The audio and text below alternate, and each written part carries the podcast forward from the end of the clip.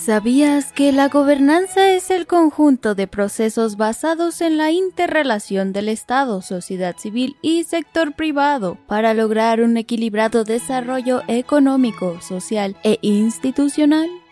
¿Gober qué?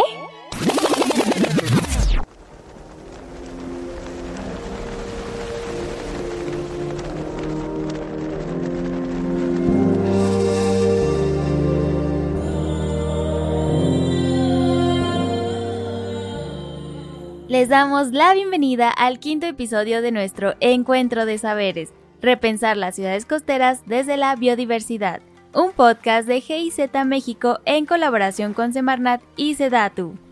En este episodio vamos a conversar sobre gobernanza, soluciones participativas sin simulaciones, de la mano de dos expertos, Liliana Gutiérrez Mariscal y Matías Alcalde Berkovich. Nuestra conductora es Guadalupe Wallace, coordinadora del proyecto BioCities. ¡Acompáñanos!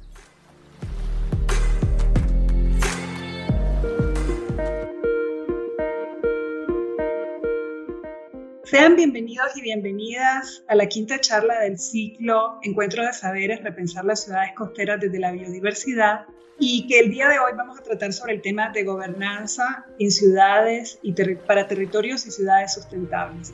Hasta ahora hemos realizado cuatro charlas eh, relacionadas con el tema de la relación que existe entre biodiversidad y ciudades costeras en el contexto de la Agenda Urbano Ambiental en México, una iniciativa de Semarnat y Sedatu, pero también sobre la importancia de incluir la sustentabilidad en la planeación urbana, el valor que tienen los manglares y los humedales para las regiones costeras y el vínculo que existe entre ecosistemas costeros, turismo y ciudades. Mi nombre es Guadalupe Wallace, soy la coordinadora del proyecto BioCities y hoy voy a moderar esta charla.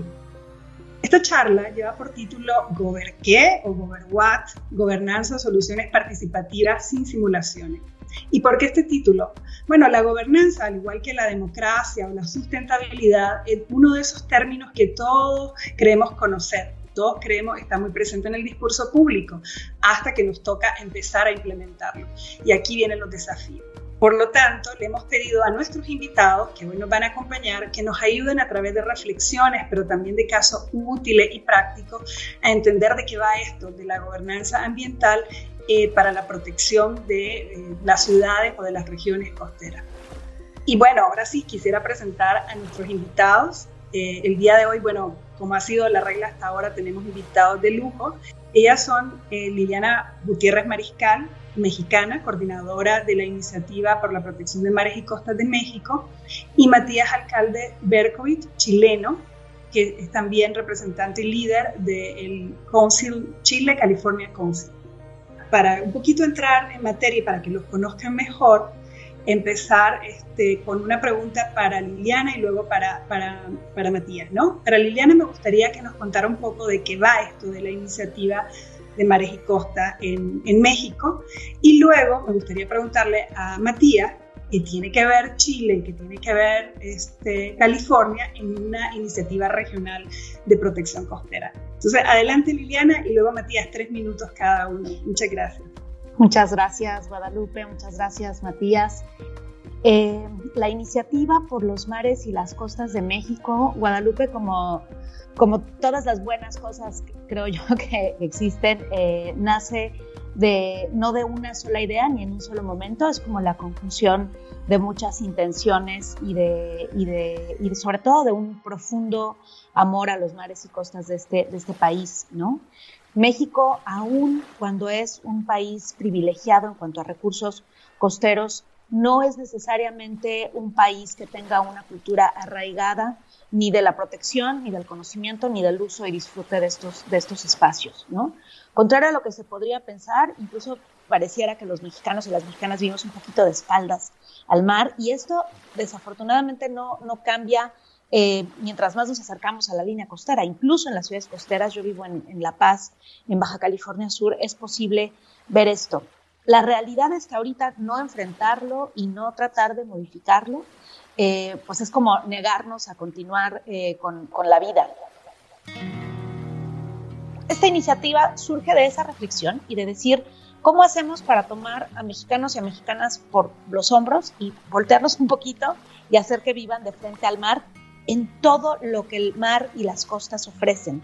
La belleza natural, la fuente de alimento, pero también este, este modo de vida, de, de, entender el espacio oceánico como un espacio público, de ocuparlo como un espacio público para disfrutarlo, para observarlo, para divertirnos, para nadar, para todo lo que se puede hacer ahí. Con base en esto, nos hemos reunido eh, personas e instituciones para trabajar en tres líneas estratégicas. Una agenda política con nuestros gobernantes, eh, sobre todo concentrada en los compromisos internacionales que ha adquirido México en cuanto a la protección de mares y costas. Una agenda de proyectos pilotos en, regiones eh, clave para estos, para estos espacios y que nos permitan aprender de proyectos en el campo y una línea de comunicación estratégica donde podamos poner este suelito fértil para entender a los mares y costas en todas sus dimensiones, en el arte, en la cultura, en la gastronomía, en el disfrute, en la ciencia y por supuesto en su protección. Muchas gracias Liliana, súper interesante este tema, ¿no? De, no estar de espaldas al mar con tantos kilómetros de costa que, posee México. Entonces, adelante Matías, ya tienes a dos interesadas en saber este, este vínculo.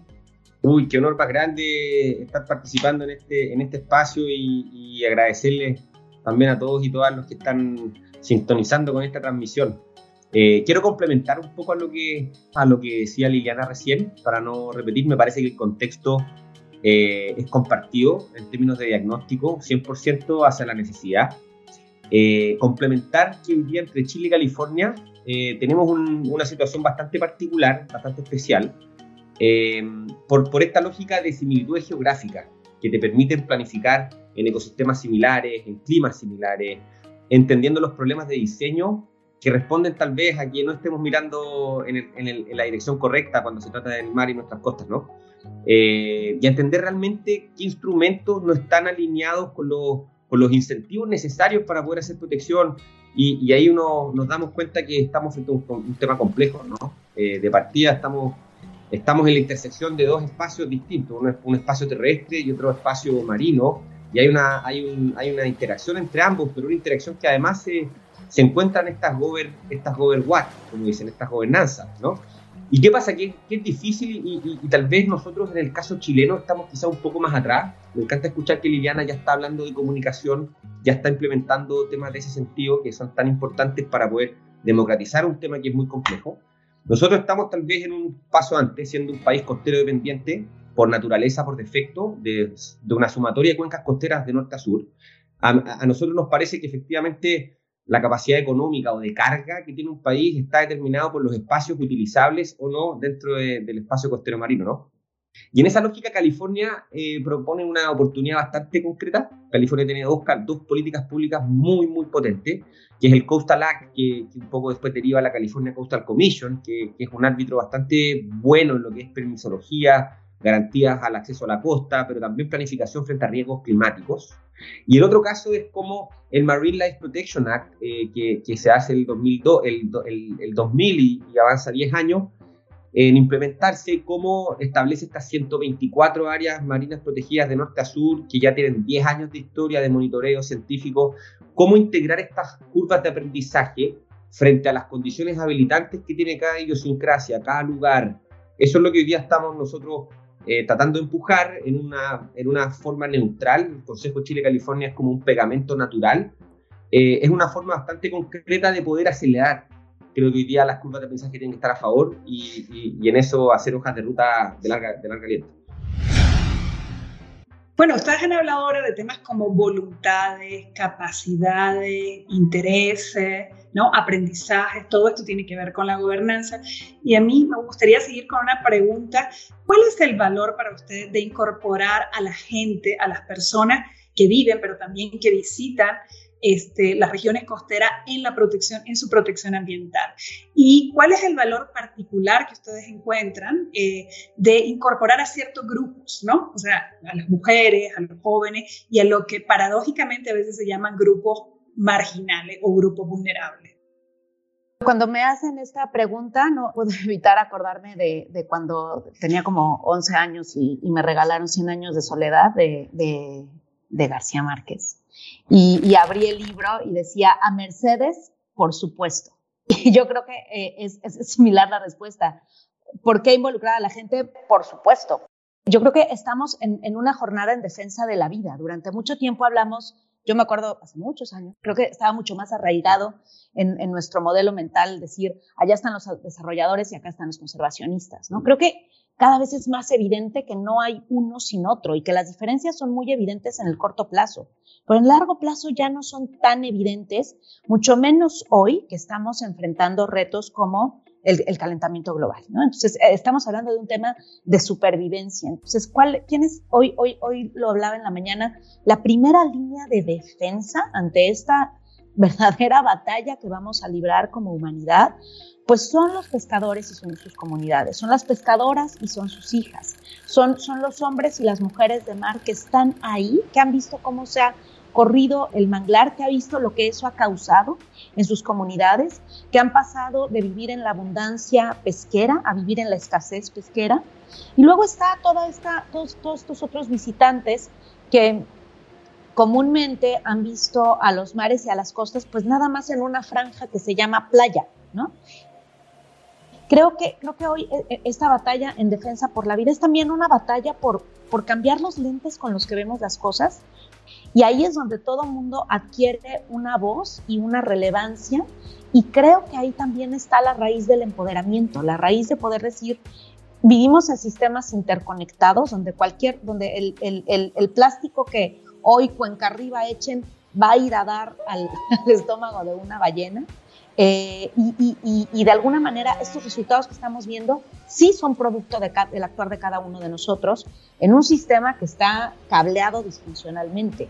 Pero los mismos actores que lo cableamos disfuncionalmente y que generamos estos resultados disfuncionales, si nos vemos de diferente manera, somos los mismos que podemos producir otro tipo de resultados para diseñar políticas públicas, para mirar al mar juntos, para, para reconfigurar nuestra relación con la naturaleza que está tan fragmentada y tan hacia otros lados, pues eso tenemos que integrar y escuchar todas, todas las voces.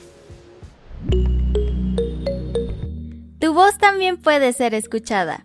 Utiliza el hashtag Sin Biodiversidad No Hay Ciudades y envía todos tus comentarios y dudas.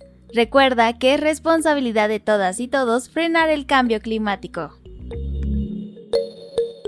Gracias, Liliana. Adelante, Matías. Sí, muy, muy, muy completo y comparto también mucho la visión. Em, además de, de todo el, conocimiento que hay, que hay en, el territorio, eh, tiene mucha efectividad integrar a las comunidades locales. Es muy efectivo hacerlo eh, porque eh, es anticiparse a muchos conflictos, es diseñar en, colectivo. No hay ningún sistema de conocimiento desde la sociedad civil para poder eh, involucrarse con el gobierno. Por lo tanto, eh, acercar esos puentes acerca lenguajes, acerca empatía, pero además optimiza mucho un labor público de un gobierno, que es incidir en el territorio donde no hay necesariamente presencia o conocimiento. Entonces, las figuras público-privado para poder avanzar son sumamente importantes. De ahí sale conocimiento, eh, datos, muchos datos, eh, ciencia, porque hoy día se hace mucha ciencia desde la, sociedad civil. Y todo ello debe estar al servicio de las políticas públicas que tienen que tener miradas largas eh, y tienen que ser bastante más vinculantes de lo que son hoy día frente a la resolución de los verdaderos problemas que tenemos. Me parece que el tema costero, por la relevancia que tiene, el impacto acerca del cambio climático, es una de las conversas necesarias que además de ser medioambientales son sumamente sociales y afectan mucho el incidir eh, y el sentir un poco mundial de la situación como económico-política que estamos viendo. Sin duda. Bueno, entonces, eh, no solo es un tema, como dice, de protección ambiental de las regiones costeras o de las zonas costeras, es un tema de protección de la vida, como también decía Liliana, ¿no? Eh, y de toda la, de la salud, de los ingresos también, eh, del tejido social que vive ahí. Y la verdad es que todo esto no va a ser posible si no se involucran a todas las personas, tanto los que viven ahí como quienes le visitan, como quienes invierten y sus autoridades. Y nos han apuntado varios temas muy importantes, ¿no? ¿Por qué es importante? Bueno, porque sí, porque es la vida, eh, porque esa red de actores está conectada con, la vida, pero también por conocimiento, por efectividad, por capacidad de hacer las cosas más rápido y también de informar la política pública, ¿no? Un, enfoque que va de abajo hacia arriba. Ahora, obviamente también las regiones costeras son regiones de mucho conflicto, ¿no? Donde hay, hay patentes como muchas tensiones ¿Dónde se ven como esos principales conflictos? ¿En qué temas? ¿En ¿Entre qué actores? Y a partir de la experiencia que ustedes han tenido, eh, ¿qué aprendizaje nos pueden compartir de cómo atender estos conflictos? Que es, buena parte de lo que se ocupa la gobernanza, ¿no? Cómo, cómo se logran atender estos conflictos socioambientales. Hay dos maneras de ver los conflictos. Uno, los conflictos futuros y los presentes, ¿no? ¿Qué tenemos diseñado en términos de política pública y cuántos conflictos esperamos tener frente a ese escenario. Eso es uno. Me parece que hoy día la vulnerabilidad frente a más conflictos es altísima. Y más conflictos me parece que hay cuando, como nosotros desde, desde, desde, la, sociedad civil intentamos trabajar con los mismos gobiernos, tratando de colaborar, pero muchas veces hay una dificultad en que el gobierno la, la incorpore. Hoy día se necesita la sociedad civil eh, reclamando justicia ambiental, porque si no, no se mueve esa, esa barrera. Y necesitan organizaciones tal vez que atiendan esas consultas, pero que, que presenten hojas de rutas viables frente a esas demandas ambientales. Y me parece que en eso estamos, o por lo menos estamos nosotros, eh, y me parece, eh, puedo sentir a Liliana que está en una hoja similar, pero que, se necesitan las dos capas. Se necesita el territorio manifestándose, de cierta manera, esperemos que siempre sea pacífico, eh, pero sin embargo tiene que haber una voz fuertísima desde lo que está sucediendo, porque si no es muy difícil por nuestras estructuras de gobierno que vean realmente lo que está ocurriendo. Entonces, si no se produce ese canal, es imposible reducir los conflictos presentes, pero también los, futuros. El conflicto es humano, el conflicto va a estar eh, presente, ¿no? Es, eh, sería súper difícil y yo creo que ni siquiera vale la pena tratar de, de evitarlo. Qué maravilla que mi gobierno se comprometa a metas altísimas. Hijo, no veo claro cómo le vamos a hacer para llegar. Pero si ya la tenemos ahí, entonces aprovechemos para activar esos espacios multiactor donde podamos, donde se puedan escuchar todas las perspectivas, incluyendo los conflictos. Es más, clarifiquemos los conflictos, aprendamos a ver dónde están las diferentes eh, posturas y diferenciemos posturas de visiones. Aprovechar todas esas tensiones que existen para detonar espacios diferentes. A mí me, impresiona cómo en nuestros países seguimos teniendo las conversaciones más importantes en los foros menos eh, productivos, ¿no? Esta, esta idea de una sola persona eh, parada en alto en un pedestal, hablándole a un montón. Eh, esas son estructuras de conversación, de toma de decisiones y de gobernanza, de goberwat, eh, que tenemos que romper, tenemos que, regresar a, esos espacios eh, democráticos y horizontales donde se pueden escuchar todas las voces y donde tenemos una gran deuda con aquellas voces que sistemáticamente hemos eliminado de la, de la escena, ¿no? Y bueno, para, para, terminar, y nos vamos a quedar seguramente con ganas de seguir conversando mucho y lo vamos a hacer, eh, quiero jugar un poquito como el ping-pong con ustedes. Yo les voy a dar como una dicotomía, como dos términos eh, de algunas cosas que me parece que podrían ser importantes incluirlas eh, en cualquier proceso de motivación o de sensibilización o de llamado a la acción. Eh, ¿Qué piensan ustedes que es más efectivo a partir de la experiencia? Yo les doy como así un par de dicotomías que ustedes escogen. Eh, asustar o emocionar, por ejemplo. Asustar a partir del mensaje apocalíptico de, ah, ya esto se está acabando, o emocionar eh, en pro, emociones más positivas, ¿no? En pro de un cambio. Por ejemplo, informar, dar mucha información o actuar, no, no prestarle tanta atención a la información, a, a eso, o actuar individuos, agentes de cambio o colectivos, por ejemplo. ¿Con qué se quedan de esa a partir de su experiencia para promover la gobernanza en regiones costeras? Sí, yo la verdad que puedo partir por la primera y, tal vez Lina puede decir por la segunda, emocionar o asustar. Me parece que la amenaza o, o el miedo te lleva al sufrimiento y me parece que la emoción te lleva a una felicidad. Me parece que el ser humano actúa mejor siendo feliz que, que, asustado. En general, hay gente que la presión le ayuda, pero me parece que la emoción saca lo mejor del ser humano. Eh, informar o actuar era la segunda. Híjole, yo ahí qué, qué chocosa, pero, pero voy a decir que creo que hay una solución que te involucra a ambas. Creo que, si nada más nos vamos a actuar, vamos a estar como los hamsters que, que viven en, las jaulitas y están en la ruedita y actúan, o sea, hacen mucho, pero no avanzan. Entonces yo creo que hay una, una danza eh, muy virtuosa que se establece entre, entre la reflexión, la información, el aprender y el actuar. Pues muchísimas gracias a ambos. El tiempo se nos ha agotado, pero eh, muchísimas gracias por sus reflexiones, por sus experiencias, por su pasión. Entonces, muchas gracias nuevamente a ambos y nos seguimos viendo.